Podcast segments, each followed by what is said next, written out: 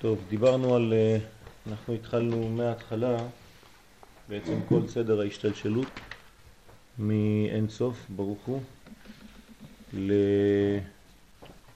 לאט לאט אנחנו ירדנו, דיברנו על אין סוף, דיברנו על אדם קדמון, דיברנו על מלכות אדם קדמון, אבל עדיין לא נכנסנו לכל העומק, זאת אומרת לעתיק יומין. אז בינתיים אנחנו חזרנו לאדם קדמון.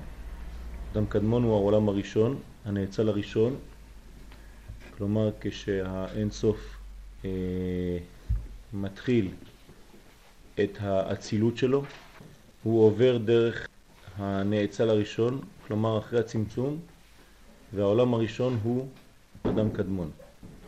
באדם קדמון, עולם רוחני, שכולל בתוכו את כל מה שעתיד להיות בכל העולמות כולם. לכן הוא נקרא אדם קדמון מלשון אדם, כלומר התכלית זה להגיע לאדם, אדם הראשון, אדם גשמי, אפילו שהוא רוחני, אבל אנחנו קוראים לו אדם גשמי ביחס. על כל פנים אדם קדמון הוא כל כך גבוה, שמבחינתנו אנחנו גם קוראים לו אינסוף. אנחנו נמשיך בהנהגה הזאת שנקראת אדם קדמון ונראה איך בעצם יש את כל ההנהגות בתוך העולם הזה. אז ו' לקוח מפתחי חוכמה של הרמח"ל הקדוש. כללות כל ההנהגה סובבת עד תשלומה וכן כללות כל הנמצאים הוא רק עניין אחד וסדר אחד שתיקן המעציל יתברך שמו. כלל גדול, לראות את כל המציאות כמציאות כוללת. זאת אומרת שאסור לנו, בגלל שהדברים מתפרטים, ללכת לאיבוד בתוך הפרטים, אנחנו תמיד חוזרים על אותו רעיון, אלא לדעת שהמציאות היא מציאות אחת כוללת, ואנחנו לא מגדירים את כל העולמות כפרטים פרטים פרטים או אוסף של פרטים, אלא. חטיבה אחת, כמו שאי אפשר להגדיר אדם כאוסף של חלקים, אלא כמציאות אורגנית אחת שלמה חיה, כך בעולמות העליונים, העולם הראשון, אדם קדמון, כולל בתוכו בעצם את כל המציאות, מההתחלה עד התשלום, עד הסוף, ולכן אנחנו מבחינתנו צריכים להבין שהכל הוא סדר אחד שתיקן המעציל יתברך שמו, שתכליתו הוא ההטבה השלמה בכל מיני שלמות. יש רצון אחד אלוהי והוא להטיב, ובגלל שהרצון הזה הוא כל כך טבעי אצל הבורא, אז הוא בורא מנגנון שיקבל את ההטבה הזאת. אבל המחשבה היא מחשבה אחת וכל הבריאה היא בריאה אחת, הרעיון הוא רעיון אחד להטיב. כלומר, הדבר הראשון, הבסיסי, מההתחלה ועד הסוף, שצריך להנהיג את כל העולם הזה, זה אהבה. אם אין אהבה, בלשון הקבלה נתינה, אהבה זה נתינה. אין שום דבר, הכל הולך לאיבוד.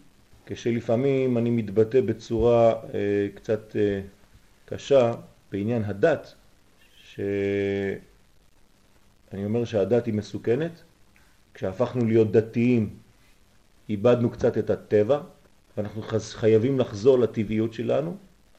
אני בעצם רוצה לומר שהדת הרגה את האהבה. ואם הדת הורגת את האהבה, בעיה גדולה. כי איבדנו את המקור, איבדנו את הסדר הראשון, ואליו אנחנו צריכים לחזור.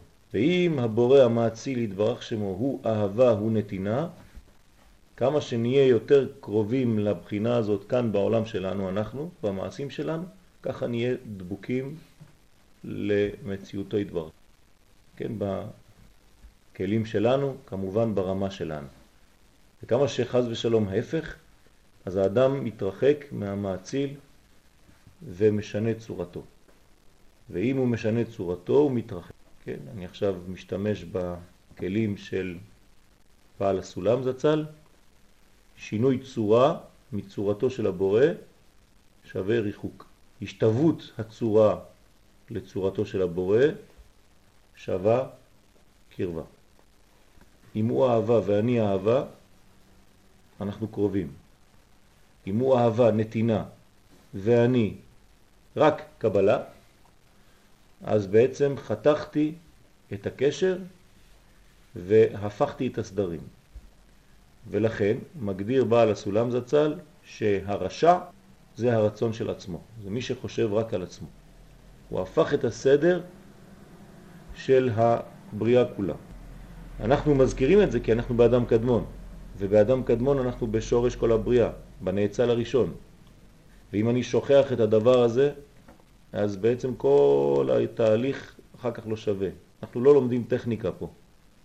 אנחנו לא לומדים עמידה של עולמות מבחינה טכנית איך העולם הזה עומד ואיך העולם הזה עומד. אנחנו חייבים ללמוד את זה, אבל אנחנו גם צריכים להבין מה זה אומר.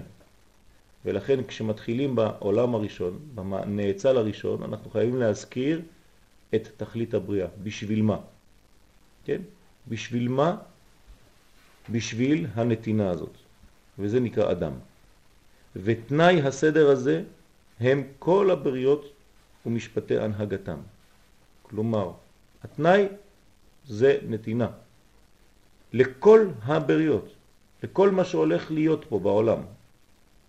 והוא סוד דמות אדם במניין איבריו וסוד קשריהם כמו שהם בו ממש. כלומר האדם עם כל האיברים שלו, עם כל המציאות שלו, זו מציאות אחת כוללת שכל החלקים שלו הם בעצם קשורים למהות אחת, בבריאה אחת של נתינה. זוהי דמותו של האדם האמיתי.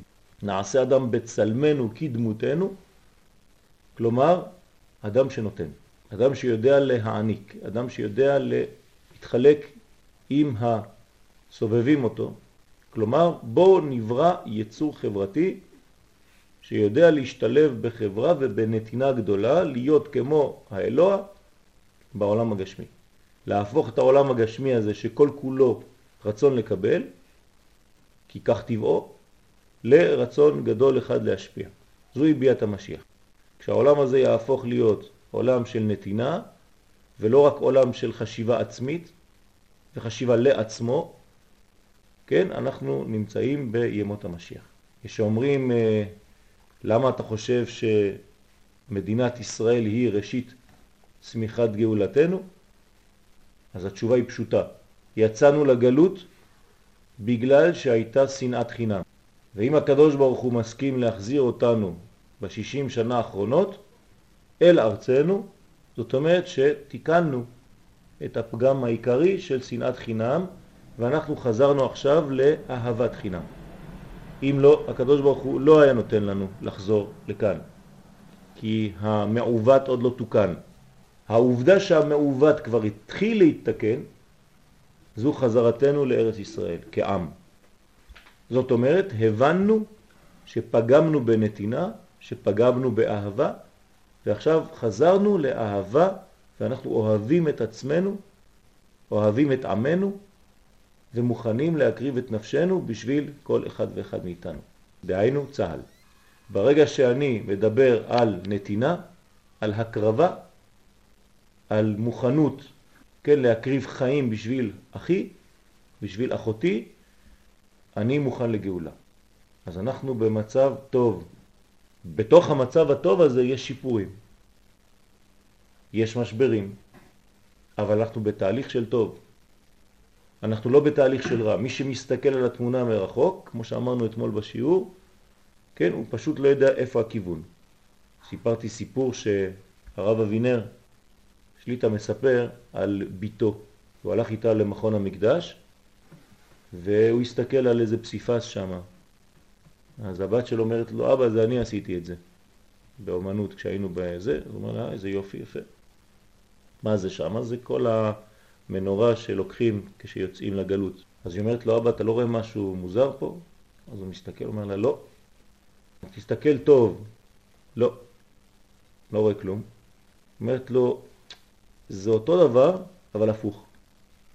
כלומר, במקורי הם הולכים לכיוון מימין לשמאל, ופה עשיתי את זה משמאל לימין. אומר לה, אני לא מבין. אומרת לו, אבא, זה אותו דבר. שם זה היה מירושלים לרומא, עכשיו זה מרומא לירושלים. מה השתנה?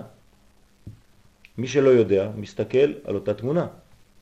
רואה אנשים מרימים את המנורה, וכאילו, כביכול, יוצאים לגלות. אומרת לו, הכל בכיוון של הראייה שלך, אבא. וזה ממש שיעור לחיים. אם אתה יודע שיש לך משבר, אבל המשבר שלך הוא בתהליך של בנייה, אל תתלונן כמו אחד שעכשיו חז ושלום במשבר, אבל בכיוון של הריסה. גם כשאתה בונה את הבית שלך, אתה בהריסות. ומי שמצלם אותך מרחוק אומר, תראה מסכן אלה, הבית שלהם הרוס. נכון, אבל אתה בתהליך בנייה. ואסור לנו ליפול למלכודת הזאת ולא לראות את הדברים בכיוון הנכון. תמיד לראות את הדברים האם הם בתהליך של בנייה או לא. אם אני מכין שמחה, אם אני בתהליך של שמחה, ואני דואג כאילו שאני בתהליך של חורבן, יש משהו משובש בראש שלי. יש אנשים מכינים שמחה והם כל כך דואגים לשמחה שזה הופך להיות עצבים וכעס והכל. מה, מה, מה אתה עושה? סך הכל אתה מכין שמחה. אל תשכח את זה. אז חזרנו לעצמנו, חזרנו לנתינה המקורית. וזה סוד גדול. ולכן אדם קדמון שהוא כללות הכל, הוא כללות סדר זה של דמות זה. למה הכנסתי עכשיו את החזרה שלנו לארץ ישראל? כי אני חוזר עכשיו פה לפי זה למהות, לתכלית הבריאה. כלומר, ברוך השם, אותו אדם קדמון, אותו עולם ראשון, אותו נאצל ראשון, שהוא הדוגמה לכל מה שצריך להיות פה בעולם עד לעתיד לבוא, היום אנחנו כמעט נוגעים בו. כלומר, כמעט סגרנו את המעגל. אנחנו חוזרים להיות אדם. אנחנו חוזרים לבחינה של ישראל שאתם קרואים אדם. בגלל הכוח הזה של הנתינה, שחזרנו לאהבה הזאת, לאהבת חינם. נמצא שלא המציא המעציל יתברך שמו אלא מציאות אחד. כל מה שהוא עשה זה דבר אחד, שהוא סדר דמות אדם. זהו. אה, יש מיליארדים של פרטים בפנים, נכון? אבל אל תשכח את הכלל הגדול. אם אתה שוכח את הכלל ואתה מיד נשלח לתוך הפרטים שם, אתה הולך לאיבוד. דמות אדם זה דמות של נתינה. א', אחדות בתוך דם. זה אדם. אל תלך לאיבוד. זה א' בתוך דם. וכל מה שיש במציאות כולו ביחד, בין בבריות, בין בהנהגה, אינו אלא סוד דמות זה שלם.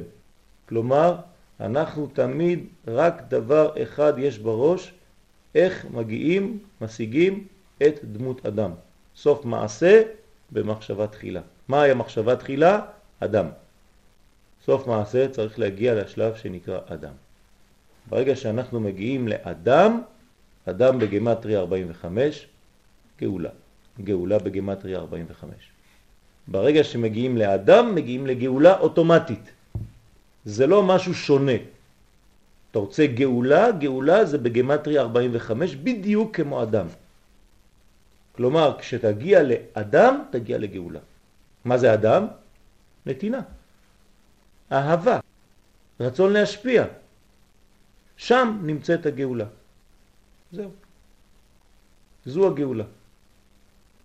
אז הקדוש ברוך הוא נותן לנו חינוך, מכין לנו את כל האפשרות לתת במציאות שלנו. אומר לנו תתחתן, תביא ילדים, תעשה כך וכך, תהיה בעצם בתהליך כל חייך של נתינה. זה חינוך. תבוא לחיות עם עם ישראל בארצו ותתחנך לתת. כשאתה נשוי אתה רק חושב על נתינה. כשאתה עם ילדים אתה חייב לחשוב רק על נתינה. וכו' וכו' וכו'. כל זה חינוך והכנה של האדם למציאות הגדולה הזאת של הנתינה הגדולה. אם אני נותן בחיי, אז אני מקבל, כן, בגלל שגם הוא נותן. או במילים אחרות, הקדוש ברוך הוא יכול לתת רק למי שנותן. מי שמקבל הפך את צורתו, אז הנותן לא יכול לתת למקבל, למרות מה שחושבים. זה לא בגלל שאני רוצה שאני מקבל, אלא זה בגלל שאני רוצה לתת שאני מקבל. תסתכלו על החשמל, עובד אותו דבר. זה לא בגלל שאני רוצה לקבל 200 וואט שאני מקבל, אלא בגלל שאני רוצה לתת 200, ולכן אני מקבל. אבל אם אני רק רוצה לקבל, אני לא מקבל שום דבר. כשאני נושם, זה בגלל שאני נושף שאני יכול לקבל נשימה. הכל הפוך. אם הייתי רק רוצה לשאוף אוויר, לא הייתי מקבל. הייתי נחנק מהאוויר שאני שואף. אבל בגלל שפיתחתי מנגנון טבעי אמנם, אבל שאני שואף ונושף כל רגע, בגלל זה אני גם יכול לקבל. וכו' וכו' וכו', בכל הדברים הדבר הזה עובד, כי רק ככה זה עובד. אם אתה נותן צדקה, אתה תקבל שפע. אם אתה סוגר את ידיך, אתה לא תקבל שום דבר. אתה תחנק במה שתקבל, חז ושלום. אדם קדמון, אם כך, זה הרבה מעבר לסתם עולם, עוד עולם. אני יודע מתמטית שהנאצל הראשון נקרא אק, ואני בונה לי מנגנון כזה של סדר. זה טוב ויפה, אבל אנחנו צריכים לדעת גם מה זה אומר. ברוך אתה אדוני אלוהינו מלך העולם שהכל נהיה בדור. אדם קדמון, מקור חיבורם של הנשמה והגוף. כן, כל מה שאמרנו מתבטא גם בדבר המאוד מאוד לכאורה פשוט הזה. נשמה וגוף. אתם יודעים איזה חסד יש ביניהם? רק נתינה. אם הם רבים, השם ישמור. אם הם יודעים לתת, ברוך השם. האדם שלם, האדם מאוזן, האדם בריא. הנה שתי מידות יש. מידת הערת הפנים ומידת הסתר הפנים. ומהם נמשכים בהנהגה השלמות והחסרונות. כלומר, הערת הפנים זה שלמות, והסתר פנים זה חיסרון. ובנבראים הנשמה והגוף. זה מה שמקביל. ובשלוט הנשמה ישלטו השלמויות, כפי מה שישליטו בני אדם את הנשמה. הנשמה טבעה היא נתינה, כי היא חלק אלוה ממעל ממש. כלומר, במציאות שלנו, מי הוא המקבל ומי הוא הנותן? הנשמה היא המקבלת והנותנת, והגוף יש לו יותר, כן, נטייה רק לקבל, ולא כל כך לתת. אז אני ונשמתי זה כמו רוכב על סוס. הרוכב הוא הנשמה והסוס הוא הגוף. מי שמשליט את הסוס על הרוכב, אז הסוס מדריך אותו לאן שבא לו. אל תהיו כסוס, כפרד. כלומר, הנשמה צריכה להיות שולטת על הגוף. הרוכב צריך להדריך את הסוס שלו. מה שפיתח העולם המודרני זה להיות סוס מדריך את הרוכב. כלומר, בא לי. אם לגוף בא משהו, אז הנשמה צריכה להישמע לרצונותיו של הגוף ולעשות מה שהוא רוצה. וזהו, בלי לעשות חשבון. לזה קוראים טבעיות. אנחנו לא קוראים לזה טבעיות. זה הפך מהטבע. הטבע שלנו זה חזרה לטבע האלוהי שבתוכנו. זה נקרא לחזור לטבע. לא ללכת ערומים ברחוב. לחזור לטבעיות האמיתית שלנו. כלומר, שהנשמה היא בעל הבית והגוף הוא רק אמצעי בשביל הנשמה כדי להדריך ולעשות להתקדם במציאות הגשמית. בלי לזלזל בגוף כמובן. ובשלוט הגוף ישלטו החסרונות. אתה רוצה להיות חסר? תן לגוף שלך לשלוט. אתה רוצה להיות שלם? תן לנשמה שלך לשלוט. אז אם הגוף שולט, אז תהיה הנהגה בהסתר הפנים, כפי מה שהשליטו בני האדם את הגוף. אדם שהוא גופני בלבד, אז הוא לא רואה. הוא לא רואה. יש לו מנגנון שמסתיר, שלא מאפשר לו לראות את המציאות כפי שהיא באמת. אתמול התקשרה אליי אה, עיתונאית מבוסטון, שם בארצות הברית, אז היא אומרת לי, איפה אתם גרים? כן, כי יש לי איזה תערוכה שם, בעזרת השם, שבוע הבא. אז היא מראיינת אותי ושואלת אותי, איפה אתם גרים? אמרתי לה, במדבר. אז היא אומרת לי, מה במדבר? אמרתי לה, כן, אנחנו גרים במדבר. אין לנו את החיסרון שיש לכם. ככה אמרתי. אז מה, מה החיסרון? לנו יש הכל. במדבר אין כלום. אמרתי לה, כן. בגלל שאין כלום, אז אנחנו רואים את הדברים באמת. אתם יש לכם כל כך הרבה מסביב לעיניים, שהעיניים שלכם כבר לא רואים את המציאות כמו שהיא. אתם רואים רק לבושים. אז לקח לה איזה רבע שעה ככה להבין לאט לאט מה, על מה אני מדבר, כן, אז זה בדיוק מה שקורה. כשיש יותר מדי ראייה חיצונית, אז הראייה הפנימית היא בהסתר. אתה לא יכול לראות דברים שהם מעבר. אז אמרתי לה, פה אנחנו לומדים לראות מה שאתם לא שומעים, לשמוע מה שאתם לא רואים. כן, הפכתי את, את, את החושים. כן? רואים את הקולות. אני, אני, אני לא מבינה, תסביר לי קצת יותר, מה אני לא רואה שאתה רואה. אמרתי לו, זה, אנחנו צריכים להיפגש. אבל כדי להסביר את, את, את הדבר הזה, כן? פשוט מאוד כשאתה מסתכל על הדברים בהקשרם הפנימי, אתה רואה את הדברים בצורה אחרת. אתה רואה את השלמות. כשאתה מסתכל על החיצוניות, אתה רואה רק פרטים, חלק, לבוש של הדבר, אבל לא הדבר עצמו. ובסדר ההדרגה, הנה נבחין תחילה שתי המידות כל אחת בפני עצמה לפי העניין החקוק בחוקם, והם הקו והרשימו. כלומר עכשיו יש תרגום של מה שאמרתי במונחים של קבלה. הקו והרשימו. שניהם מקבילים לנשמה ולגוף.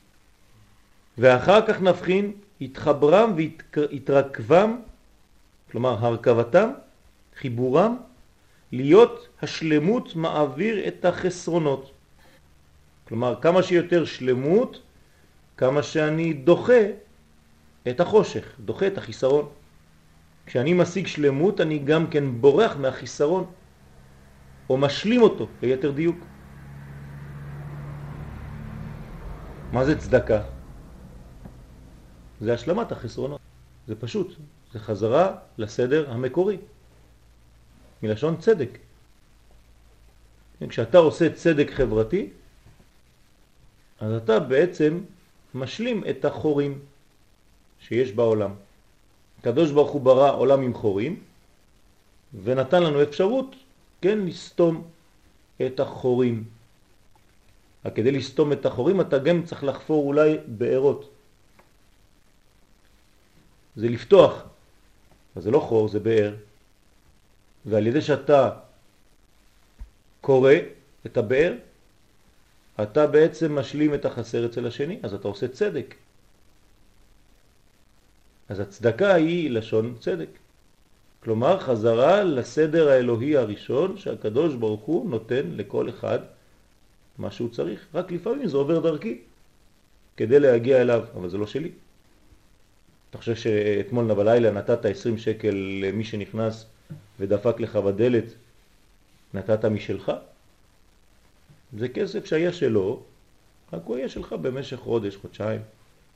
חיכה לו. רק חזרת, עשית את הסדר, חזרת לסדר המקורי, הקוסמי. אם לא היית נותן את ה-20 שקל האלה, כן, יש אי סדר, יש חיסרון בקוסמוס. כי יש אדם שאין לו כשלך יש. והקדוש ברוך הוא ברא את זה בצורה כזו, כדי שתוכל להשלים ותיתן לו.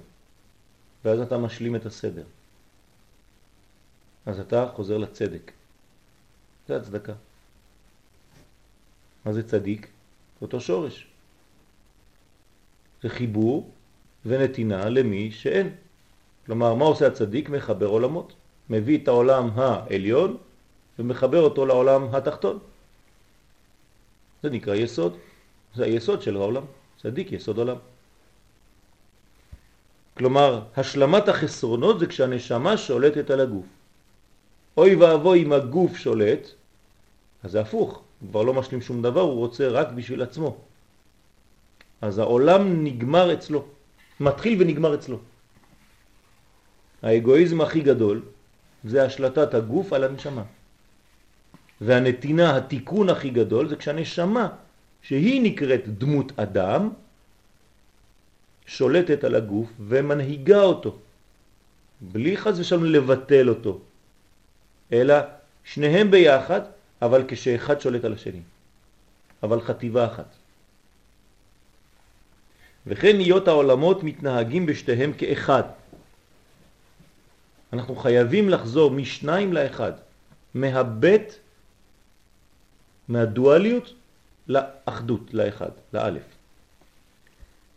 בסוד עולם הבא, מהבית לאלף. וזהו חיבור הקו והרשימו. בקבלה אנחנו מתרגמים את זה קו ורשימו, שנעשה מכלל שניהם אדם קדמון, בפנימיות וחיצוניות. אז מה זה אדם קדמון? זה חיבור, נותנים לך קודם כל את הדוגמה המקורית, לזה אתה צריך להגיע, לכן אנחנו לומדים את זה עכשיו, כי זה העולם הראשון, שאחרי שנתרחק מהעולם הזה אנחנו נגיע לעולם הזה שלנו פה, ואם תשאל מישהו מה זה אדם קדמון, יגיד לך, עזוב אותי, מה אני פה בעולם הזה, מה אתה מדבר איתי על... כן? אז למה אנחנו לומדים את זה? מה אנחנו משוגעים? אין לנו מה לעשות? ללמוד מושגים שהם רחוקים לכאורה מאיתנו? לא. אלו המושגים הכי קרובים אלינו. וככל שנתקרב אליהם ונחיה לפי המושגים האלה, כך נתקן את העולם. כלומר, הקדוש ברוך הוא, כשהוא בורא את העולם, הוא בורא קודם כל דוגמה. הדוגמה נקראת אדם קדמון. הנה רבותיי, לזה אתם צריכים להגיע. עכשיו בואו נתרחק. יורדים, יורדים, יורדים, יורדים, יורדים, מתרחקים. נברא עולם, יש יצורים, יש חיות, יש בני אדם, יש עצים, יש אבנים, יש הכל. מה אנחנו עושים פה? מה אתם עושים פה? הנה, תחזרו לשם. תחיו פה כמו המדרגה הזאת. הנה הדוגמה, יש לכם דוגמה. איך קוראים לדוגמה? אדם קדמון. מה זה אדם קדמון? שילוב, חיבור של שניהם יחד, של כל המציאות, כלומר גוף ונשמה עם המהות של כל העולם. זאת אומרת נתינה, אהבה. והתולדות היוצאות מן החיבור הזה שבהם עיקר הנהגת העולם, ההנהגה בעולם. כי אין ההנהגה נעשית אלא אחר שכבר הונח החיבור הזה. בלי החיבור הזה אין הנהגה. ולפי החיבור הזה נעשית ההנהגה בכל הזמנים. אפילו הזמן תלוי במה שמעבר לזמן. כי העולם הזה, אדם קדמון, עדיין אין בו מושגים של זמן. אבל שם מתחיל שורש הזמן. כלומר, הזמן שלך יתוקן, אפילו השמונה שעות שיש לך ביום, ועוד שמונה שעות של אכילה, ועוד שמונה שעות של שינה, כן, שלוש פעמים שמונה. כל זה מתוקן במקום שאין בו זמן עדיין. מה שמעבר לזמן הוא בתוך הזמן. יש בפרשת נוח סוד גדול מאוד. אין לנו פה עכשיו את האפשרות לפתוח את הכל, אבל אני נותן לכם חומר עבודה לשבת. אם תשימו לב, תקראו את הפסוקים ותראו כל פעם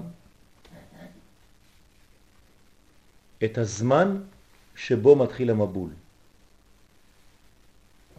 תשימו לב לחודשים ותראו תמיד רש"י שמה, מי שמסתכל על רש"י אומר, לא יודע מה קרה לרש"י השבוע, כל פעם הוא מתחיל את החשבון מחודש אחר. פעם הוא מתחיל מהחודש הראשון, פעם הוא מתחיל מהמבול עצמו, פעם הוא מתחיל... אז אתה שואל את עצמך, אני לא מבין מה, מה הולך פה. לאן רש"י הולך? עוד יותר מזה.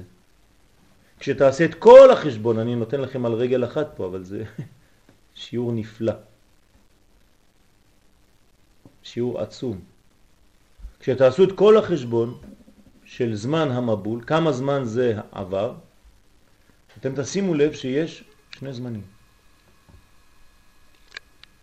יש זמן בתוך הטבע ויש זמן מחוץ לטבע. וזה לא אותו זמן. מחוץ לטבע לכאורה עוברת שנה. בתוך הטבע עוברים רק 40 יום. סרט יפה, אה? עד כדי כך שאם תראה בין כמה נוח כשהוא יוצא מהטבע, בדיוק בגיל שהוא נכנס אליה. באיזה גיל נכנס נוח לטבע?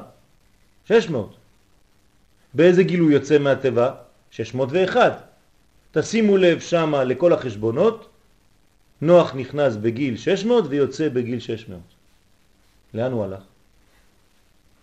לטבע. מה זה הטבע הזאת?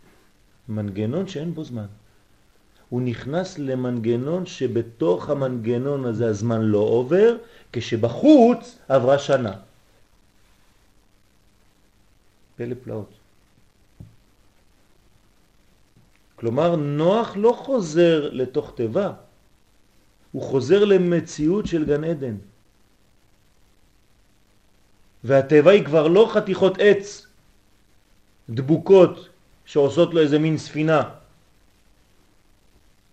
אלא הוא חוזר לעץ החיים.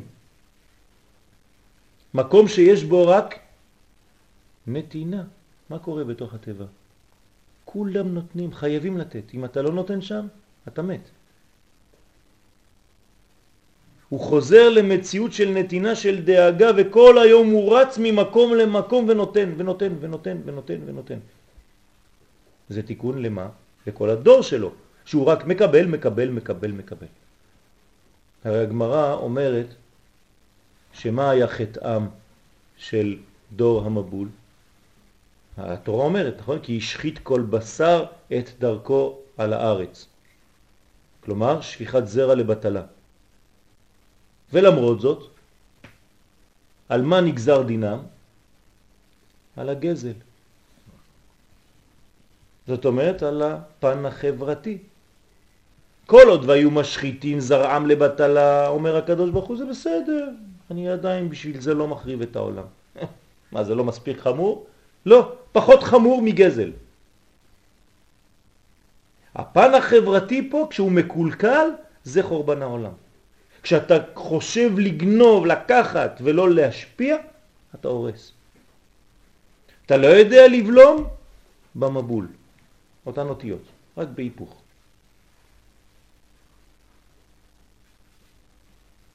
אדם שבולם מונע מבול. איך אתה בולם? אתה בולם את הרצונות לקבל שלך לעצמך והופך אותם לרצון להשפיע. אתה הופך להיות נוח לבריות. ואז אתה חוזר למציאות של בניין, של חיים. אותו דבר כאן. הזמנים, כן, מונהגים ממקום שהוא מעבר לזמן, שהוא קודם לזמן. באדם קדמון שאין בו זמן, משם אני מתחיל את מרכז הבקרה שלי לכל הזמנים שעוד מעט יהיו. רק שבזמן אחד תהיה מצד התגבר יותר הקו והפנימיות, ובזמן אחר מצד התגבר יותר הכלים. אז יש זמנים שהגוף שולט, שהכלים שולטים, ויש זמנים שהפנימיות שולטת. הנשמה, אך הכל בחיבור שתי הנהגות כנ"ל. לא להבדיל ביניהם, אל תתנזר, אל תברח למציאות שהיא לא מציאות אידיאלית, גם מסכת נזיר היא לא מציאות אידיאלית, אנחנו לא צריכים להגיע לנזירות, זה דבר שהוא נקודתי, זמני, מוגבל בזמן, הנזיר זה דבר שהוא מוגבל בזמן, זה אדם שרוצה זמנית להתעלות למדרגה הרוחנית, אבל גם על זה הוא צריך לשלם קורבן כשהוא חוזר. אומרים לו, רגע, רגע, ברחת מהמציאות, אתה חושב שזה ככה? אתה צריך לחזור למדרגה האמיתית של העולם הזה. כן? כלומר, אנחנו לא דוגלים בדבר הזה. אלא אם כן, הקדוש ברוך הוא, הוא החליט מבטן שאתה נזיר, זה משהו אחר. אבל אתה, כשאתה רוצה בעצמך להיות נזיר, זה משהו אחר. זו לא מציאות אידיאלית.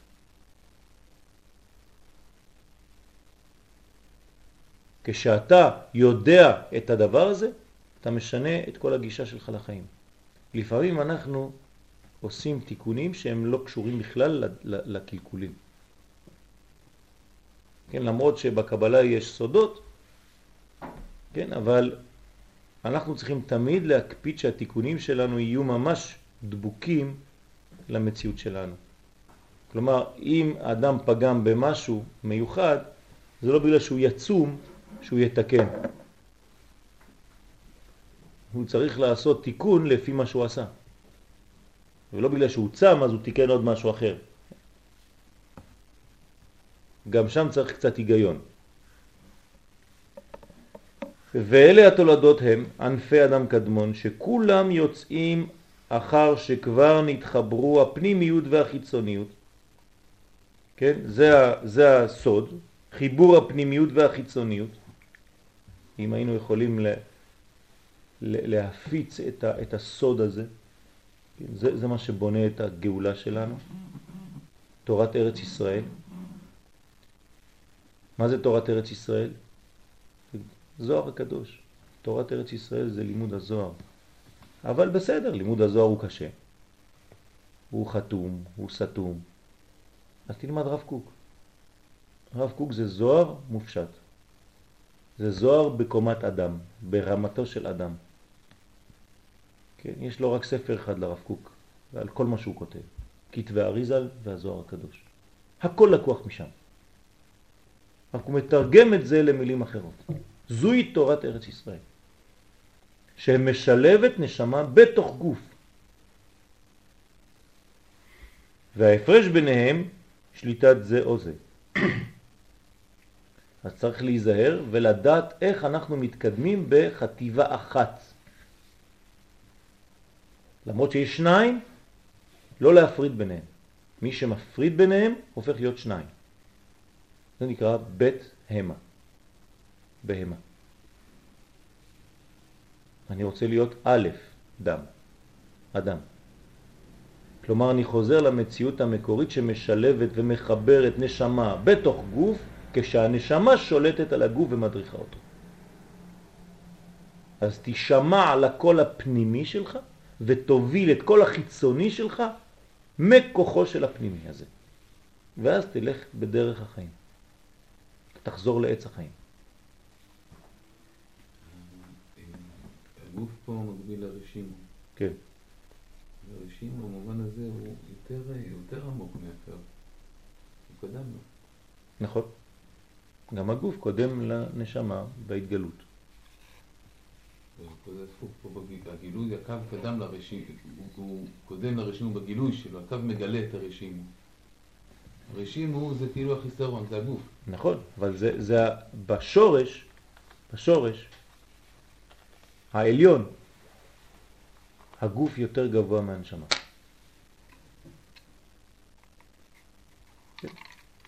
בגלל שהצמצום שעושה את הרשימו הוא צמצום של אינסוף. מה שהקו נכנס לתוך הרשימו זה קו שהוא מהסובב הראשון, מהאינסוף הסובב. כלומר, אפילו הכניסה של הקו לתוך הרשימו היא ממקום יותר נמוך מהצמצום של הרשימו עצמו. זה אומר שבמציאות גדולה מאוד, כן, הגוף הוא חשוב מאוד. חשוב מאוד. שורשו הרבה יותר גבוה, נכון? דרך אגב, מי שולט על מי? מי שולט על מי? הרי הנשמה שלנו כן, מוגבלת למה? לגוף. זאת אומרת שמי שולט על מי? הגוף. הוא מחליט כמה. נכון? מצד האמת, כן, הכלים מגבילים את הנשמה מלהתפשט, זאת אומרת שהוא בעל הבית. אומר לנשמה, רגע, רגע, רגע, אני מחליט כמה. לפי המידות שלי, גוף, כך הנשמה תיכנס. אז זה נותן פה מעמד לגוף שהוא גבוה מאוד. כשאנחנו אומרים אשתו כגופו, מתחיל hmm, להפחיד. על מה אנחנו מדברים? אותו דבר.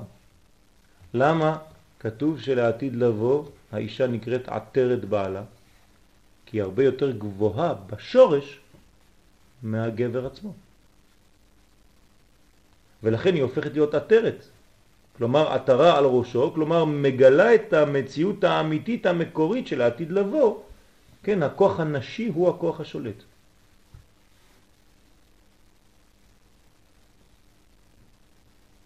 וצריכים להבין שיש כאן מנגנון מאוד מאוד חשוב שדווקא מקשר אותנו ליהדות. שהיהדות אומרת שהגוף הוא דבר חשוב מאוד. ולכן תחיית המתים זה חזרה של הנשמה בתוך הגוף.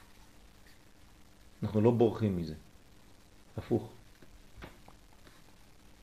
והארציות של העולם הזה לעולם עומדת רק בצורות שונות. כלומר, לא נעמוד בצורה של היום, אלא בגילוי של הפנימיות של הדבר החיצוני הזה. כשנגלה את העולם הבא, בעולם הזה בחומר. כלומר, כשהגוף יגלה את מהותו המקורית, הפנימית, אז נתקרב לגוף זך ונקי במציאות האידיאלית שלו, הגדולה מאוד, שבשורשה, כמו שאמרנו, יותר גבוה מהגוף, מהנשמה עצמה. לכן זו הערה חשובה מאוד. חיבור הקו והרשימו, איך זה מתחבר? איך שניהם מתחברים? כלומר, קו ורשימו, תרגמנו, נשמה וגוף, איש ואישה, שמיים וארץ, נותן ומקבל, וכו' וכו' וכו'. אתם יכולים לעשות לבד את כל מה ש... את כל הבניין. אפשר משהו אמר, המידות, מי מגדיר את המידות, הגוף או הנשמה?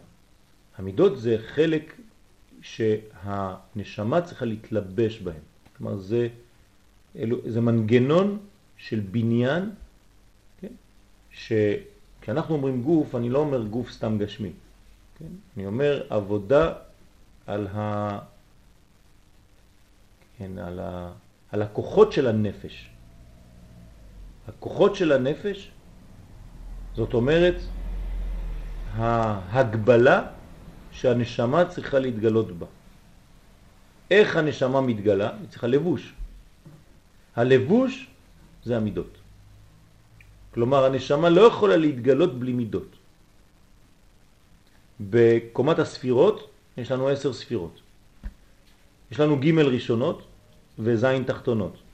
ג' ראשונות נקראות בכללות נשמה, וז' תחתונות נקראים בכללות מידות. והתכלית זה לחבר את הג' ראשונות בתוך הז' התחתונות. כלומר, עם ג' ראשונות לבד לא עשיתי שום דבר. אני צריך שהמוחים, ג' ראשונות, יתלבשו בתוך המידות, שהם החסדים. תשימו לב איך קוראים למידות, חסדים. ומהי המידה הראשונה? נתינה, אהבה, חסד. כלומר, אם אתה רוצה שהמוחים יתגלו בתוך המציאות, אתה צריך להתחיל לבנות מידות. מידות מלשון מדים. מדים זה לבושים. כשאני לובש מדים, אני לובש לבוש. אז ככל שהמידות שלי, שהמדים שלי מתוקנים לפי מה שצריך, לא יותר מדי גדולים ולא יותר מדי קטנים, אז הפנימיות יכולה להתלבש בהם כראוי. ולבש הכהן מידו בד. כלומר, אדם צריך להתלבש לפי מידותיו. כן? איך אנחנו אומרים בפרקי אבות על הארון? אה? כמו השמן שיור... על ראש הארון ואחר כך שיורד על פי מידותיו. זה רמז לכל התהליך של ההשתלשלות של הספירות. כלומר האור הגדול על ראשו של הארון זה השמן, זה החוכמה, זה הנשמה, כן, שיורד על הזקן, כן, דרך הזקן, ואז, כן, זה הקנים, זקן זה זין קנים, שבעה קנים, כן, כמו המנורה. ואז זה יורד על פי מידותיו, על פי מידותיו, זאת אומרת הם מחליטים. על פיו יעשה דבר ועל פיו יקום דבר. כלומר המידות מחליטות כמה נשמה תיכנס שם, כמה אור יתגלה. כן, לכן זה האיברים הרוחניים של הנשמה. המחשבות והחלק של השכל והלב, אם כך משתייכים לגוף? זה אה, התפרטות כוחות הנפש, אבל זה לא הנפש עצמה. הנפש הרבה יותר גדולה מכוחות הנפש. רמב"ם, שמונה פרקים, חלק ראשון.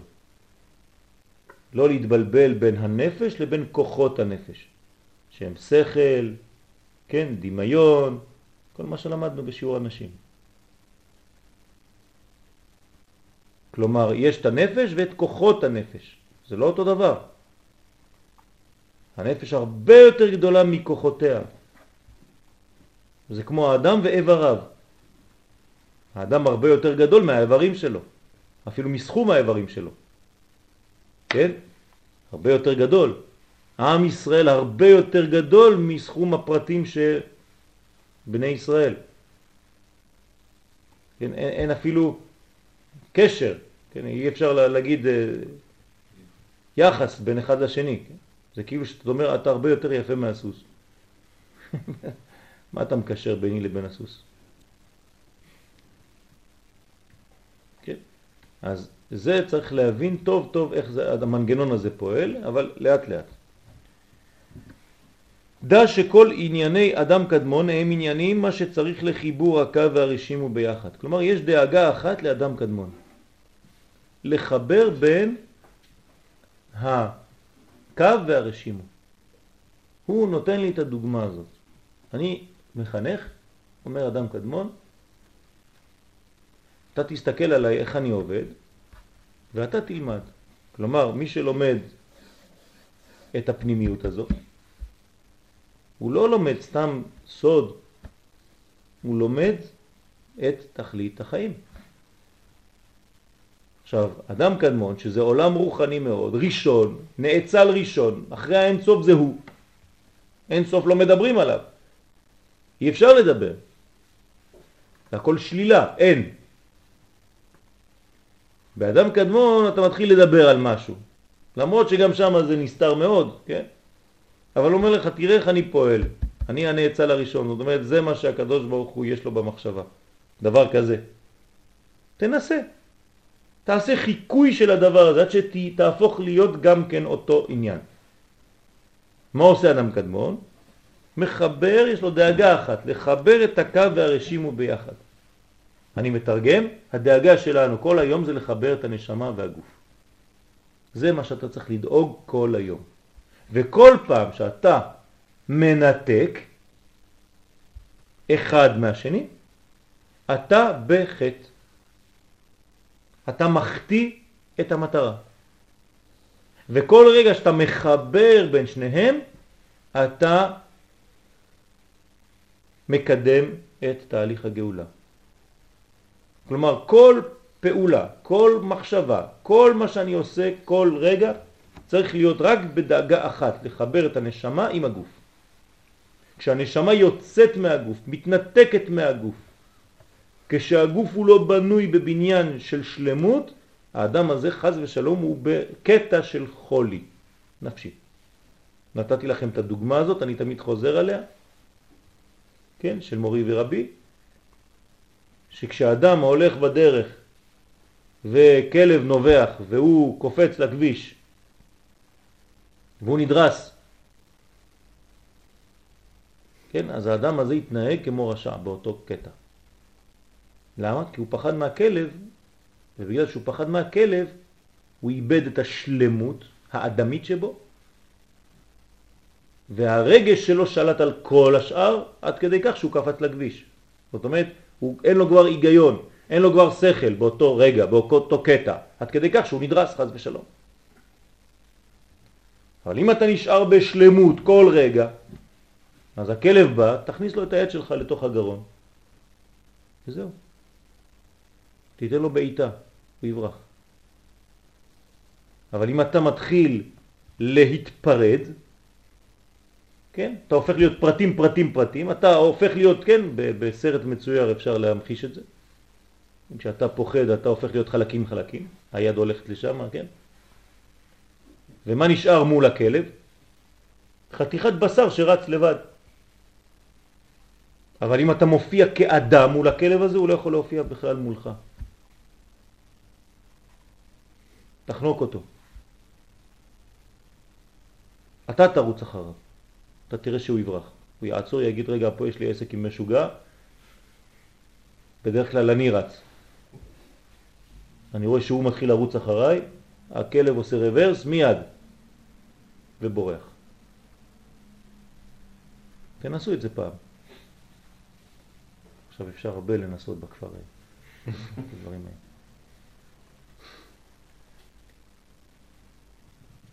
לא ללכת לחפש, כן, אם זה מופיע. אנחנו לא מחפשים איסורים, אפילו לא של כלבים. אבל הכלב צריך לראות אדם. כשבעלי החיים רואים אדם הם פוחדים. אדם הראשון היה כל כך גבוה שכל בעלי החיים היו פוחדים ממנו. כשאדם הופך להיות כלב על שניים, כן, כמו, אז הוא חושב שזה עוד כלב אחר. אז הכלב לא פוחד מכלב. האדם צריך להיות בגובה של אדם, במהות של אדם. תסתכל עליו בעיניים ותתקרב אליו, אתה תראה איך הוא יברח. כי הלא אלה הם שתי יסודות ההנהגה, חיבור נשמה וגוף, שכל הכוונה בהם הוא לעשות החזרת הרע לטוב. יש מהות. לאן הולכים? לאן הולכים? להחזיר את הרע לטוב. זה היסוד הגדול של הרמח"ל. שכל הרע בעצם אתה מגלה שהוא היה רק טוב. רק אתה, כן, בינתיים ראית את החיסרון, לא ראית איך זה עובד, אבל עתיד כל הרע להפוך ולהיות טוב, ככה אומר הרמח"ל.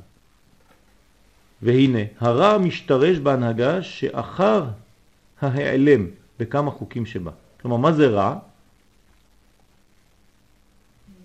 העלם של הטוב.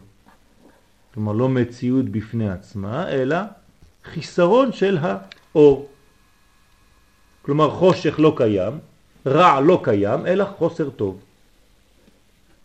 בואו נתרגם למילים שאמרנו עכשיו, עד עכשיו. מה זה רע? חוסר של נתינה.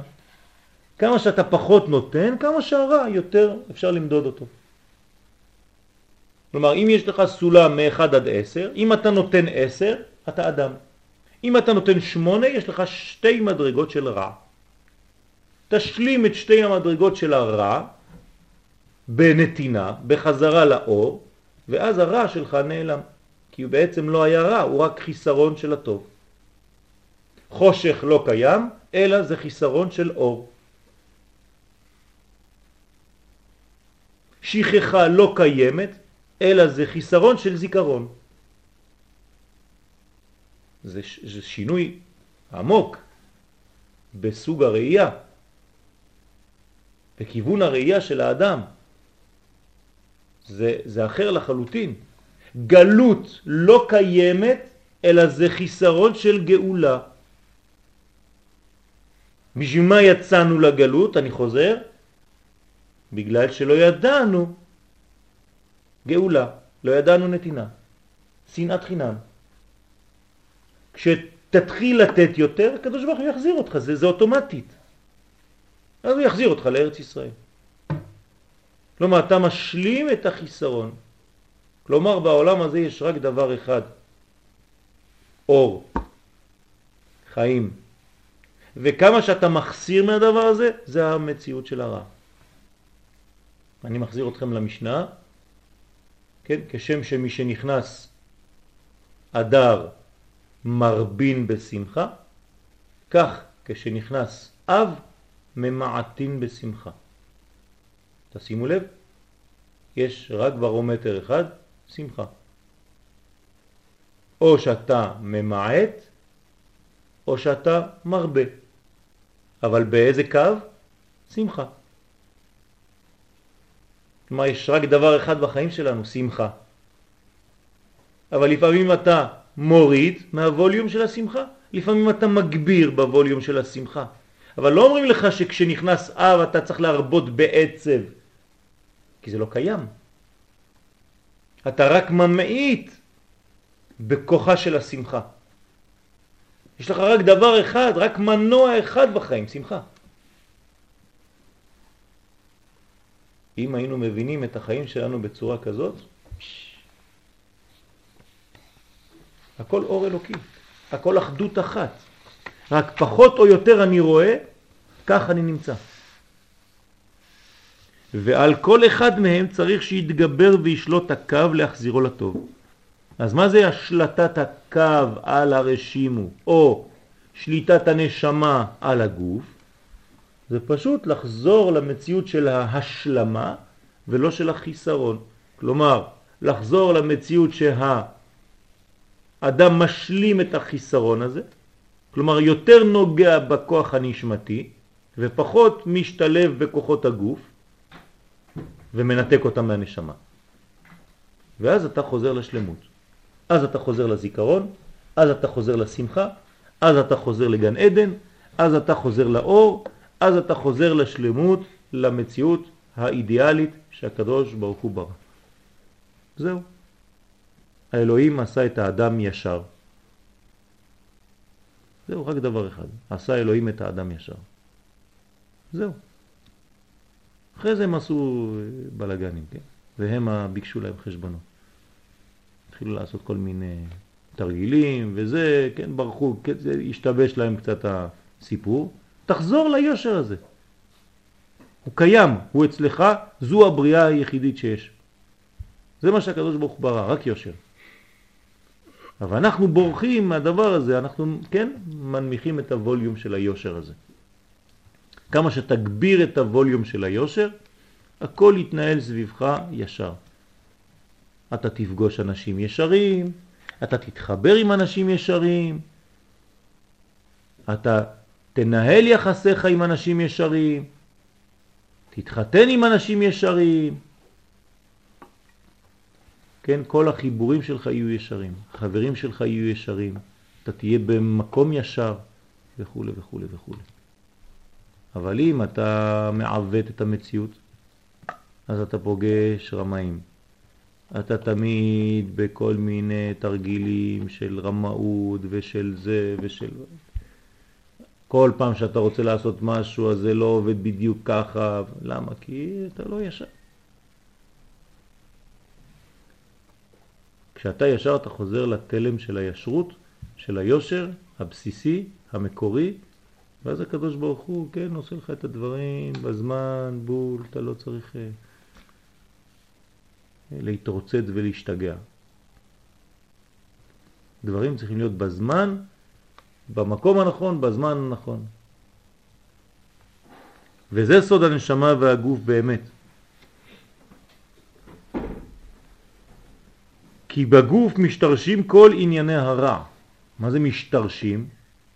הוא לא אומר שהגוף זה רע, הוא אומר שזה שורש, כן? שאם אתה לא יודע לאחד את זה עם הנשמה, אתה עלול ליפול למדרגה גופנית בלבד, שמפרידה את הגוף מהנפש. תיזהר, אל תפריד. כל הסוד פה זה באחדות. וכל הסוד השני זה בפירוד. כלומר, אתה רוצה ליפול, תפריד. אתה רוצה לחיות, תחבר. כן, יש אנשים שמחסירים או אנשים שבונים. אני מדבר, אני, אני, אני חושב על העבודה שלי. כן, הסוכן שלי אומר לי, תעשה לי פסל. אז אני אומר לו, אני לא מאלה שעושים פסל בהורדת חומר, אלא בהוספה. אז בהתחלה הוא לא הבין מה, על מה אני מדבר, כן? אמרתי לו, כן, יש אנשים שהולכים מגוש אחד ומתחילים להוריד חתיכות. כן? אני, במנגנון המנטלי שלי לא עובד ככה. המנגנון המנטלי שלי זה לבנות יסוד ועליו להוסיף דברים. כן? זה אותו דבר בסוף אולי. אתה תראה את התוצאה דומה, אבל זה לא אותו דבר בכלל. כי זה התחיל משלמות והוריד, וזה התחיל מחיסרון והוסיף. וזה ככה בונים. טוב, הוא יגיד לך שהכל היה גנוז בפנים, הוא רק גילה. יפה מאוד. בסדר, בסדר. אבל איך אתה עושה את הדבר הזה? כן? או שאתה מוריד את מה שמיותר, ופה אתה כבר מכניס שיש דבר מיותר, או שאתה מתחיל לבנות ואז שום דבר לא מיותר, כי כל מה שאתה מוסיף זה דבר שהוא שייך. זה נכון, שניהם יכולים. יש שתי שיטות ביהדות, או סור מרע או עשה טוב. והאמת, כן, שיש מנגנונים שמתאימים יותר לסוג של בני אדם, ויש מנגנונים אחרים שמתאימים יותר לסוג אחר של בני אדם. יש אנשים שהם מטפלים בעשה טוב, זה החסידות. ויש אנשים שיותר מתאים להם סור מרע, זה השל... השיטה השנייה, כן? יהודה ויוסף. מה? יהודה ויוסף. למה יהודה ויוסף? כי ה... מה שקראתי... ה- תסביר. אה, זה לא, אני לא אומר שזה טעות. אה, אה, ה- המשיח של יהודה זה שיבוא ויהרוס את הרע, והמשיח של יוסף הוא זה שיהפוך כל הרע לטוב. יפה. למה? איפה קראת את זה דרך אגב? טוב, זה, זה נכון. למה? בגלל שיהודה הוא בן דוד, כלומר הגילוי של המלכות הממשית, ויוסף הוא הפן הפנימי, הגנוז, בנשמה. יוסף הוא יותר פנימי, למרות שהגילוי שלו יותר בחוץ. צריך להבין את זה. כן, זה לפעמים, יש, יש פה סתירה, לכאורה. כן, משיח בן דוד יותר חיצוני ממשיח בן יוסף, למרות שיהודה, כן, הוא הפן הדתי במרכאות, ויוסף הוא ה... זה חיבור, כן? אצל משיח בן דוד זה חיבור שיבוא מאהבה, לא מכפייה. אצל? משיח בן דוד. משיח, בסוף, אנשים ירצו להידבק במשיח, זה לא שהמשיח יצטרך לכפות על העולם את שליטתו. למרות שזה השלב הראשון. למה הרי כתוב ש... כפה וכופה. בן יוסף. השלב הראשון זה כפייה. כן. כן, ובסוף אני אומר, זה מה שאני אומר, בסוף זה, זה השלב הראשון, אבל זה כבר יהודה. גם ביהודה יש כפייה בהתחלה, וכופה את כל העולם להילך בתורה וזה, נכון? מה אמרת? לא כתוב שיבוא בן יוסף ואחר כך אה, כאילו כן. ימות ו... כן, יש, יש, יש שלבים, נכון. יש בן יוסף, יש מיטה של בן יוסף או העלמות בעצם, של השלב יוסף, ואז הופעת שלב בן דוד. המקובלים אומרים שעברנו את המעבר הזה. הציר הזה היה ב-5760. זאת אומרת לפני שש שנים. עברנו ממשיח בן יוסף למשיח בן דוד. כך אומרים המקובלים. ולכן אנחנו בשלב של הריסת כל מה שהיה לפני, וכאילו אפילו הממסד הדתי כן נופל, מתרסק ונבנה מחדש. כלומר, שלב היוסף נעלם ושלב הדוד מופיע. התייחסות המשיח יש גם התייחסות אליו כאל תינוק. בר נפלי. לא רק תינוק, נפל. עוד יותר גרוע. הכל נופל אצל המשיח. סוכת דוד הנופלת, הוא נקרא בר נפלה, כן, הוא נפל. מה זה? מה רצית לומר? נו. אני לא רוצה, לשאול. אה, אה, כי דווקא במובן הזה, אני חושב שזה יותר שייך למשיח אה, בן יוסף, ששם מדובר על, על, הגילוי הזה כתינוק, כאילו, במקום דווקא התמים יותר, כן, נכון. יותר. נכון, יש תמימות, אבל יש מלכות. מלכ... משיח זה, זה מלכות, מלכות זה דבר שהוא דין. יש כוח ב- ב- בגאולה. גאולה זה מידת הגבורה. זה גבורה גדולה. זה, זה כופה את, את, את ישראל ללכת בדרכי התורה וכופה אותם ועושה מלחמות ועושה... זה לא איזה זה, זה פיקניק. כן? משיח בא ונגמר הסיפור. זה מלחמות מלחמות, זה, זה העבודה, שם מתחיל כל הבלגן באמת. עד שנגיע לשלב היותר רגוע. כן? והנשמה, לכוונה זאת הוא שמה, הוא שמה, כן? הוא שמה בו שתהיה, לא בן לאדן, כן? שתהיה שולטת על כל אחד מענייניו ומחזירתם לטוב. כלומר, כשאני שם נשמה בתוך הגוף, זה כדי שהגוף, כן, שאני אבין שגם מה שהיה בגוף הוא גם טוב, אבל אני צריך להפוך את הכל. כלומר, הנשמה בתוך גוף זו ראייה פנימית שאומרת לגוף, אתה טוב. רק אתה לא יודע להשתמש. כמו נשמה וגוף, תתרגמו לכם רב גדול ותלמידים. כמו נשמה וגוף, זה אותו דבר. אז כשיבוא רב גדול בעם ישראל, יגיד לישראל, אתם טובים. לא כמו שאמרו לכם ושברו אתכם במשך כל הדורות, אתם רעים, אתם לא מסוגלים לגאולה, אף פעם לא תהיה לכם גאולה, תראה למה אתה דומה, שם ירחם. בטוח שהמשיח לא יבוא בדור כזה. מה אתה מקטרג על הגאולה, חז ושלום? ככה מקטרגים על הגאולה של עם ישראל? הפוך. אתה דור טוב, אתה עם ישראל טוב, אתם טובים, אתם פשוט, כן, זה הנשמה שמגלה את הטוב שבתוך הגוף. בשביל זה אומר הרמח"ל, שמו את הנשמה שתהיה שולטת על כל אחד מענייניו ומחזירתם לטוב, כלומר נותנת לו אפשרות לראות את הטוב שיש בו ומחזירה אותו. לא לשבור אותו עוד יותר ולהתנתק ממנו ולהגיד כאילו הנשמה אומרת אני טובה ואתה כלום. לא, אין דבר כזה אני ואתה. אני עכשיו נכנס בתוך כדי להפוך את כל המציאות הגופנית למציאות נשמתית. שהכל ייראה באור הגדול הזה. לא להגיד לגוף אתה לא טוב. לא להגיד לעם אתה לא טוב, לא להגיד למדינה את לא טובה, לא להגיד לגאולה את לא טובה. את לא מתאימה למה שלמדתי. זה לא עובד ככה. זה הכל הפוך. צריך ללמד זכות על גאולת ישראל, ולא חובה. הקדוש ברוך הוא לא אוהב שמלמדים חובה לעם ישראל. ישעיה הנביא, כן, כשהוא אומר שהוא בתוך עם של חטאים, של חוטאים, כן, הקדוש ברוך הוא אומר לו, לא, לא, תפסיק ככה. אומר שהעם ישראל הוא עיוור. אומר לו הקדוש ברוך הוא, אתה עיוור. הוא קורא למלאך ומעבר אותו.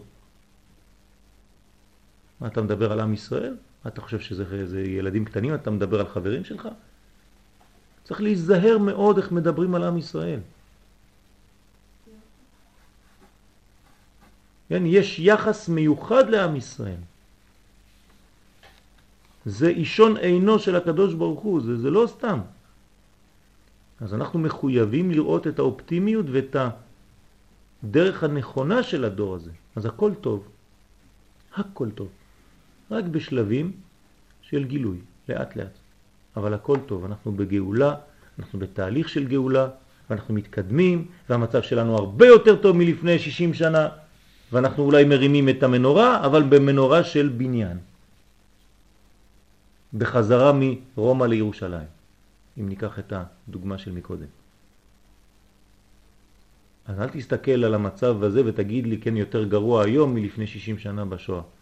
יש אנשים שאומרים את זה. וזה בכוח סגולת המצוות שהכין הרצון העליון לצורך זה. כלומר המצוות מה הן עושות? פה לשון מצווה ולשון צוות. אחדות, חיבור, בצוותא. כלומר אנחנו עובדים כולם ביחד. הנשמה והגוף עובדים ביחד ומתקנים את כל המציאות. וכשתדקדק תמצא לפי זה כי כל העניין הנמצא הוא רק לבוא אל הנשמה והגוף, ששם נמצא החזרת הרע לטוב ממש. כלומר בחיבור של שניהם אתה תביא את הרע לטוב. לא בניתוק אלא בחיבור. תוכנית ההתחברות. והאדם הגשמי הוא סוף כל המציאות. דהיינו סוף כל זה העניין. ירדת, ירדת, ירדת מהעולם הראשון, עד שהגעת לאן? לאדם. פה בעולם הזה. אם אתה בעולם הזה, אם הכוח שלך כאדם עושה את מה שהיה באדם קדמון, בעולם הרוחני הזה שנקרא אדם קדמון, ואתה משווה את הצורה של האדם שלך הגשמי לצורה הזאת, העליונה של האדם הקדמון, זהו, זה חזרה לגן עדן. ואדם קדמון ראש כל המציאות. כלומר, אדם קדמון ראש המציאות, אדם הגופני, הגשמי, סוף המציאות. בהתחלה ובסוף אנחנו מדברים רק על אדם. תשימו לב, ההתחלה זה אדם והסוף זה אדם. כשהסוף וההתחלה יהיו דומים, כלומר כשהסוף יהיה דומה למציאות הרצונית האלוקית, אז נגמר הסיפור. אז בנינו את המנגנון כמו שצריך. אז אדם הקדמון הוא ראש כל המציאות, ראש כל זה העניין, כי שם נעשו כל השיעורים הצריכים להיות שורש לעניין זה.